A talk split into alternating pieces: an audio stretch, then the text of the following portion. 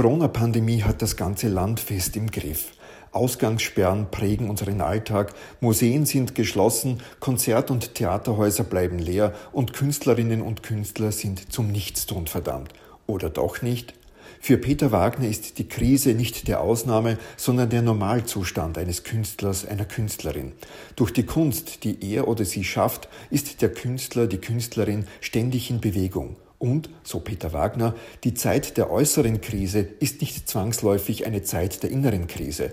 Mit einem virtuellen Tagebuch hat er in der Form von 30 Videominiaturen den Versuch unternommen, diese von der Pandemie geprägte Zeit zu beschreiben.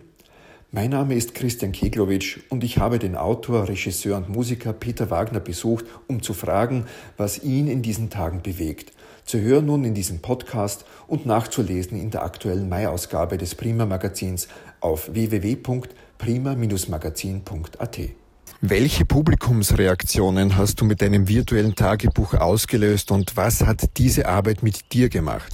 Naja, zunächst einmal bin ich mir nicht so im Klaren drüber, was äh, die Reaktionen des Publikums betrifft. Denn Publikum ist in diesen Zeiten ein sehr abstrakter Begriff. Äh, das heißt, man kriegt Rückmeldungen von oder Likes äh, in, von, bei Facebook das kann alles und nichts bedeuten. Das ist jetzt nicht wirklich so etwas wie ein lebendiger Austausch, den die äh, haptische Kunst normalerweise ja befördert, ja, durch äh, Betrachten, Reagieren, Weitergeben, Dialog führen, in der Kommunion der, der Gemeinschaft irgendwie äh, zur Diskussion zu gelangen.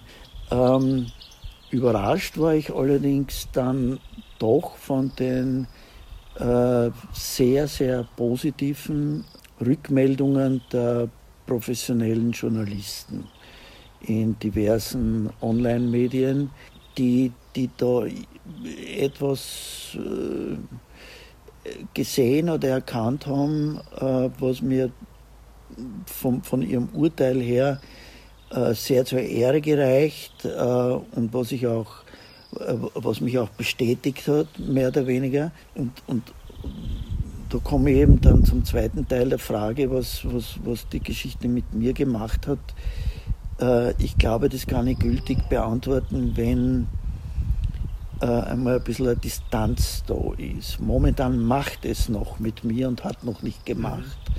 Das heißt, ich bin noch mitten in diesem Prozess äh, einer Rückbesinnung äh, auf diese Situation, Isolation, Selbstisolation, Reflexion, Selbstreflexion, Betrachtung, Selbstbetrachtung, das, das arbeitet nach wie vor und wir sind ja noch sehr, sehr weit weg von, von, von einem Abschluss dieses dieser Dynamik, die, die, die diese ganze Krise angenommen hat. Ja.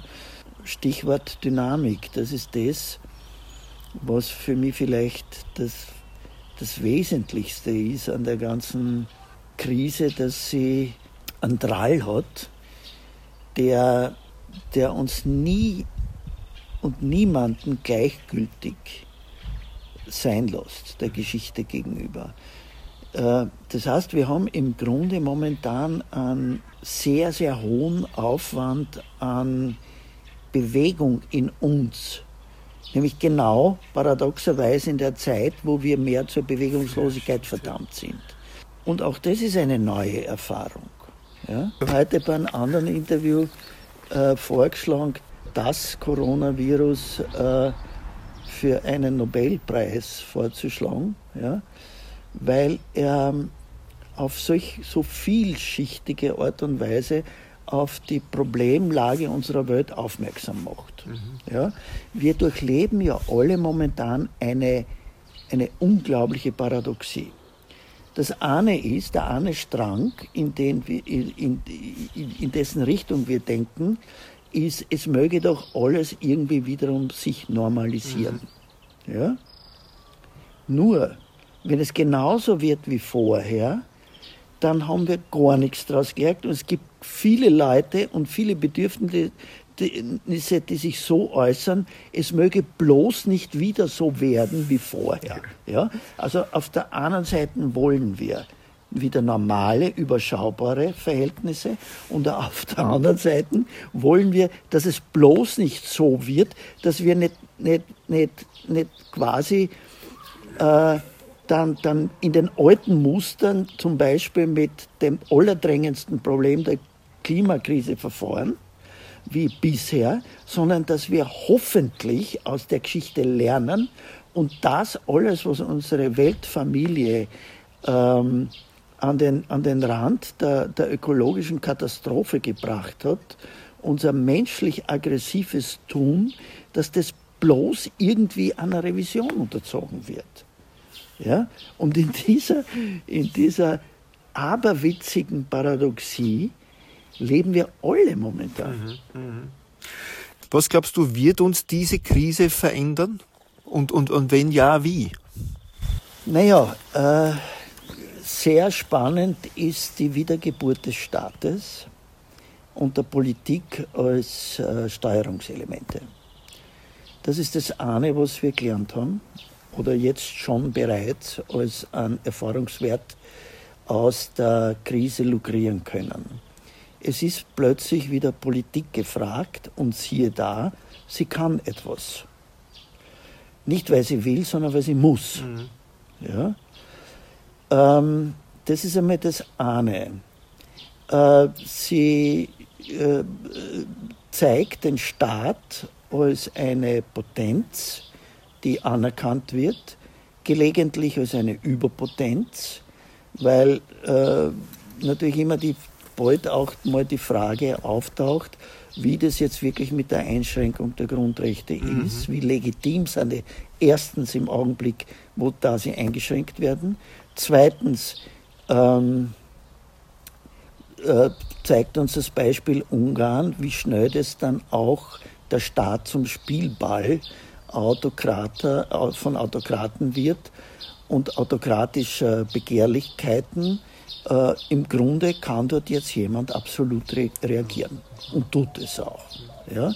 Und äh, es steht nirgendwo festgeschrieben, wann er die diese Maßnahmen rückgängig machen muss, äh, was ich für einen unglaublichen Fauxpas der, der, des Parlaments in, in, in Budapest halte. Äh, also äh, der Staat ist potent und kann sich auch plötzlich als überpotent erweisen. Das ist die eine Geschichte. Die zweite Geschichte ist, äh, obwohl die Friday for Future Bewegung äh, äh, still ist wie eine Kirchenmaus zurzeit, ich weiß nicht, sind sie alle paralysiert, die Kids, oder, oder äh, haben sie zu wenig Party? Ja?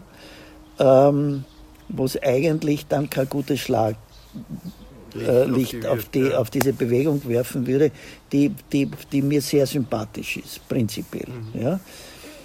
Äh, aber es wird, es, dieses Argument, dass man der Klimakrise nicht beikommen kann aufgrund äh, gewisser wirtschaftlicher Zwänge, das hat eigentlich ausgespült. Ja, also die Politik äh, kann, dürfte sich in Zukunft, sie wird es zwar machen, aber sie dürfte sich in Zukunft nicht mehr darauf ausreden, dass es aufgrund höherer Interessen nicht möglich ist, der Klimakrise gegenzusteuern, nämlich in dem Ausmaß, wie es nötig wäre, um sie wirklich in den Griff zu kriegen. Richtig, ja.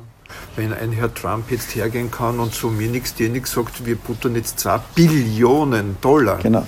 in unsere Wirtschaft rein. Ne? Ja, ja. Das ist, äh, das ist die Geschichte. Das sind die zwei Sachen, von denen ich glaube, dass sie bleiben werden. Okay und dass sie den öffentlichen Diskurs über Jahre, wenn nicht Jahrzehnte noch mitprägen werden. Denn die Finanzkrise war 2008 war offenbar nicht katastrophal genug. Die Pandemie jetzt könnte dieses Katastrophenpotenzial besitzen, damit da schon auch gewisse Folgewirkungen bleiben. Ähm, Die Zivilgesellschaft sollte im Prinzip eigentlich sich gestärkt fühlen. Das wird natürlich äh, zu, äh, zu, zu, zu verstärkten Unruhen und auch zu einer verstärkten Diskussions, vielleicht auch Streit, vielleicht auch Kampfkultur führen. Aber es sind ein paar Indikatoren da, die sich nicht mehr nur einfach vom Tisch wischen lassen werden. Danke dir. Übrigens, das virtuelle Tagebuch aus der Einzelhaft und zahlreiche andere Produktionen findet man in der Mediathek der Webseite von Peter Wagner unter www.peterwagner.at.